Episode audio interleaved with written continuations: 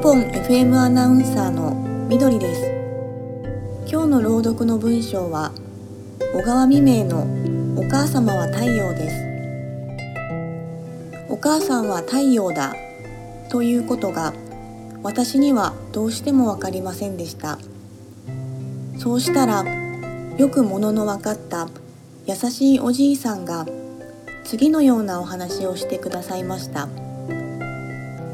わしは子供の自分大勢の兄弟がありました。そしてみんながお母さんを大好きでした。みんなは朝起きると寝る時まで楽しいことがあったといい。悲しいことがあったといい。お母さんお母さんと言いました。そしてお母さんの後ろについたものです。昼間がそうだあったばかりでなしに夜になって寝る時もみんなはお母さんのそばに寝たいと言ってその場所を争いました。それでお母さんを真ん中にして4人の子供らが左右前後に輪になって休みました。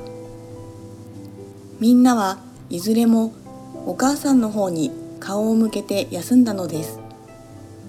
それはちょうど草が太陽の方を向いて花を開くのと同じかったのです。誰でもそうであるが私たち兄弟姉妹は大きくなってからいつまでもお母さんのそばに一緒にいることができなかった。わしも懐かしい優しいお母さんのそばを離れて旅へ出るようになった。そうすると子供の時のようにお母さんのそばで楽しく平和に寝たように眠ることができなかった。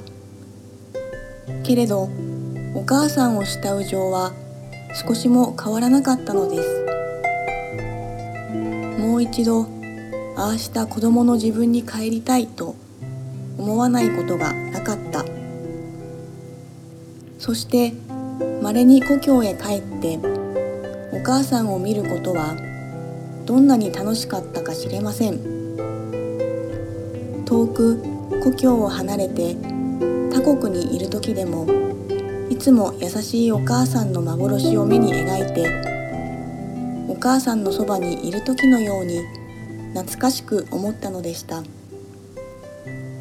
ちょうど太陽が雲に隠れていて見えなくても花はその方向を向いて太陽の在りかを知ると同じようなものでありました。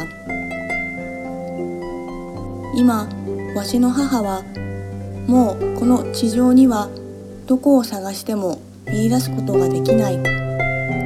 そして母はあの夜というもののない天国へ行って自分の子供たちがどうして暮らしているかと見ていなさることと思っている。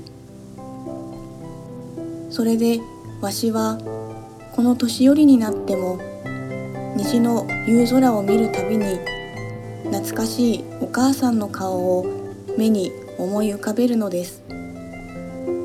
これは一人わしばかり考えることでなくわしの兄弟姉妹がみんな同じようなことを思っている。お母さんが太陽だということはこれでもわかるでありましょう。これが物分かりのいい人のいいおじいさんのお話でした。私にはよくその意味が分かった。また皆さんが草や花ならお母さんはまさしく太陽であると言えるでありましょうありがとうございました。